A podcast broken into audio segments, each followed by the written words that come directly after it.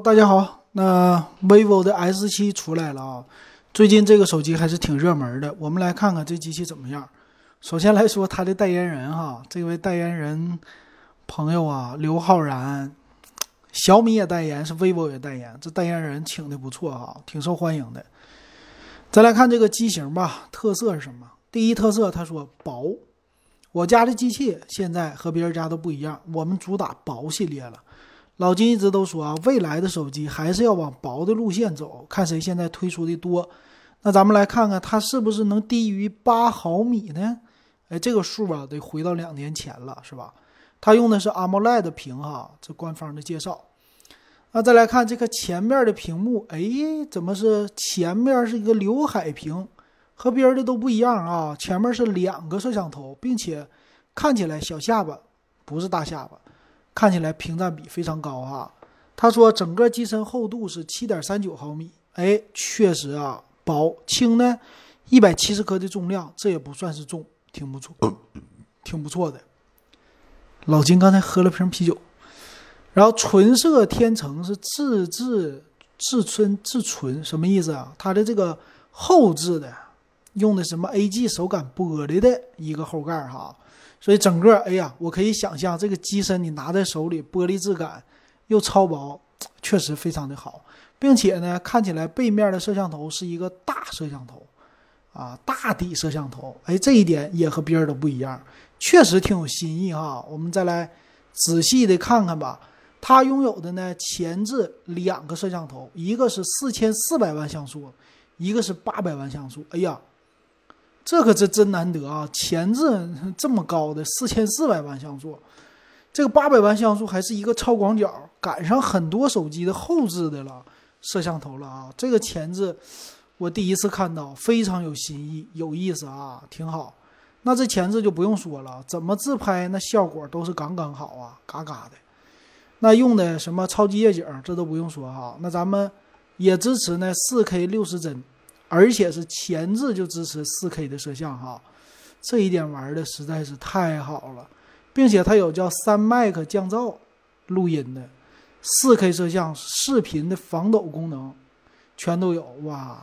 这手机以后真是一键 Vlog 或者说一键在这拍，可以拍小视频了啊！尤其是那些自拍的姑娘，特别特别高兴哈，确实非常好，并且自带那些。制作小视频的应用，嗯，非常好，这个确实挺适合主播的啊，我都有点心动了。我要不要直播的时候也整个这个，挺有意思的。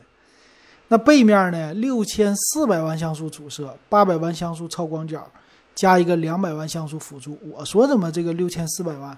我说摄像头这么大呢？它后置三摄整个的设计也和别人家不同。哎，这一个它的设计呢，在背面哈是这样的一个大的摄像头在中间。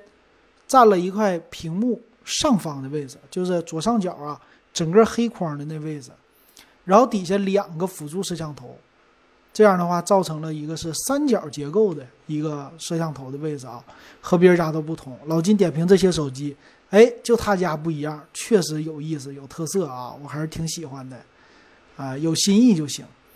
那处理器呢，相对于来说就稍微弱一些了，用的骁龙七六五 G 的处理器。这个呢是五 G 处理器，但是骁龙七六五 G 也是出来很久了吧？怎么也得有半年多的时间了啊？那电池呢？四千毫安啊，这可以理解，毕竟薄嘛。拥有那什么玩游戏啊很好的，还有叫 Audio 认证 HiRes，就是支持算是高性能或者高音质的一个传输的功能啊。游戏空间又可以玩游戏，哎，又可以视频。挺好，满足你的一切需要。前而且背面呢带的是 NFC 这个刷卡的功能，哎，这一点也挺好。再来看详情啊，详细的参数。详细参数呢，这个机型吧，刚才处理器啊样子基本上都说过了。我来打开一下，这个机身呢颜色啊有三种啊，咱们来看这个厚度啊，厚度带摄像头还不到七点五毫米。哇，那这个厚度确实非常的薄啊，太难得了。那一百七十克的机身也是非常的轻啊。它有两个版本哈，一个是八加一二八，一个是八加二五六。八加一二八呢两千七百九十八，八加二五六三千零九十八，差三百块钱，一百二十八 G 的存储。那骁龙的处理器，刚才说的七六五 G 啊，这是今年年初的出来的吧？到现在也半年多了啊。那内存呢也是用的 LPDDR4X 的八 G 内存，存储呢 UFS 二点一，并不支持存储卡的扩展。四千毫安电池呢，配的是三十三瓦的快充，挺不错。屏幕呢是 AMOLED 屏啊，六点四四英寸，屏占比百分之九十一点二，二四零零乘一零八零的分辨率挺好。前置摄像头也是挺猛，而且呢光圈大，f 二点零的光圈。后置摄像头呢，f 一点八九的大光圈。哎，无论是前置后置都能拍 4K 的视频，所以这是它最大的一个卖点吧。很多女生可能看到这个大像素啊，有点走不动道，而且超薄的机身挺好。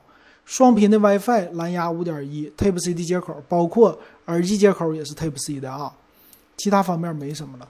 那这个售价呢？我觉得两千七百九十八的，要是小姑娘买呀，也算是值得，她能消费得起。而且这个机型呢，最大的特色是别人家都没有，我们家有前置这个双摄，而且前置超广角，后置超广角，怎么拍都美。这其实处理器就不重要了。为什么处理器不重要了？就光是它机身的整个的外观加上拍照，就已经让很多小姑娘或者年轻人他们走不动道了。那这个处理器还重要吗？这个处理器虽然说它有同价位的红米系列只卖到了一千四。差了一倍的价格，但是这个处理器并不重要了，重要的是这个机身的样式，并且我在这个前面还能看到它是有指纹解锁的，屏下指纹解锁，所以整体这些啊卖这个价格，对于 vivo 来说，我觉得不能说值，但是买了以后确实与众不同，独一无二，这一点上就是它最大的卖点。那要是按照性价比来说呢，那我就不建议。你那啥了？我建议你等着降价，因为这个机型确实外观来说确实很漂亮，我觉得我都有点心动哈。但是售价呢，我不心动。如果两千块钱八加一二八，那我会心动的。但是两千八，那我绝对不心动哈。不知道你要不要买？不知道你有没有被它给吸引上？行，今天的节目咱们就唠到这儿。如果喜欢我的节目，可以加我微信 w e b 幺五三。